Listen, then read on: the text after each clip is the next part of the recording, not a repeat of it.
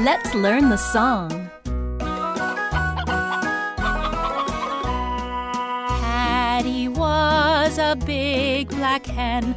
One morning she looked up and said, Goodness gracious me, I can see a nose in the bushes. Good grief, said the goose. Well, well, said the pig. Cares, said the sheep. So what, said the horse. What next, said the cow. And Hattie said, Goodness gracious me, I can see a nose and two eyes in the bushes.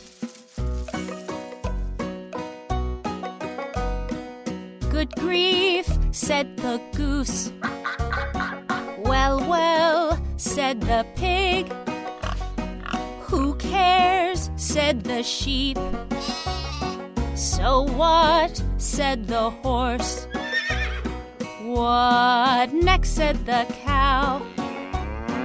And Hattie said, Goodness gracious me, I can see a nose, two eyes, and two ears in the bushes.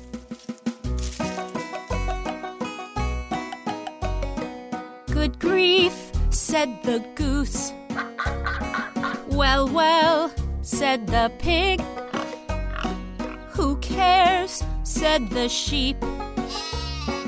So what, said the horse. What next, said the cow.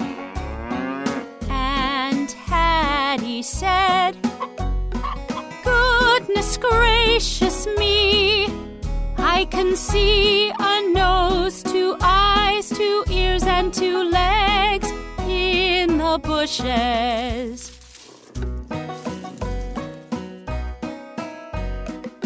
Good grief, said the goose. Well, well, said the pig. Who cares, said the sheep. So what, said the horse. What next, said the cow.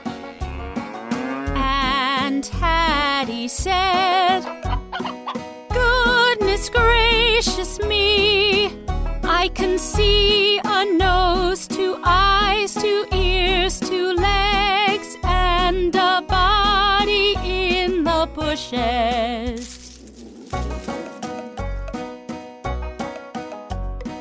Good grief, said the goose. Well, well, said the pig. Who cares, said the sheep.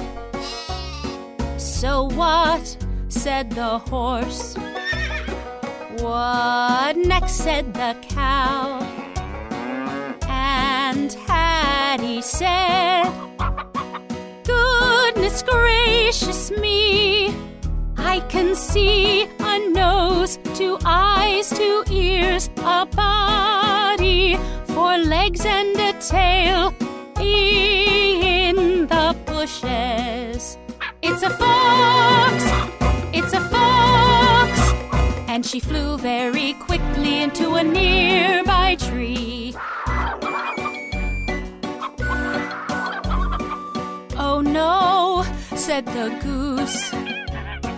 Dear me, said the pig. Oh dear, said the sheep. Oh help, said the horse. But the cow said moo